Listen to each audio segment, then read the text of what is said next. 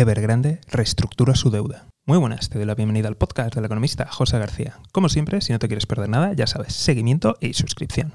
Hoy hablamos de las últimas informaciones sobre Evergrande. Y sí, continúa el culebrón. En esta ocasión se ha filtrado una propuesta de reestructuración de deuda. Consistiría en cambiar la deuda actual por una deuda que se pagaría a 10 años y que un porcentaje de la deuda actual se convirtiera en acciones. Acciones sobre una compañía de vehículos eléctricos y otra que es una inmobiliaria que se encarga de comercializar las inversiones realizadas por Evergrande fuera del territorio chino. Esto en teoría, y si contamos con una buena intención, podríamos pensar que lo que se está haciendo es retrasar el pago de la mayor parte de la deuda y otra parte de deuda que al fin y al cabo acaba siendo una quita, simplemente, pues bueno, te dan un pellizquito de acciones de dos compañías que, oye, quién sabe, igual son prometedoras, porque vehículos eléctricos y luego venta de proyectos fuera de China, pues oye, quizá pueda resultar interesante. Pero en cuanto hurgamos un poquito, lo que nos encontramos es que aún no existe un plan real de viabilidad y creíble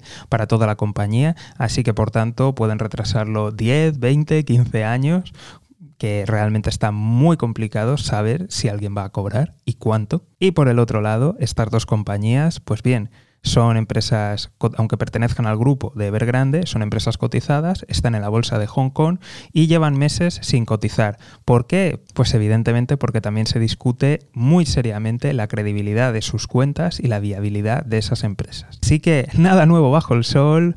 Si alguien tiene acciones o tiene bonos, pues lo tiene bastante complicado y veremos qué es lo que pasa. Como siempre, estaremos muy atentos y si no te quieres perder nada, ya sabes, seguimiento y suscripción. Nos vemos aquí en el podcast del economista José García. Un saludo y toda la suerte del mundo.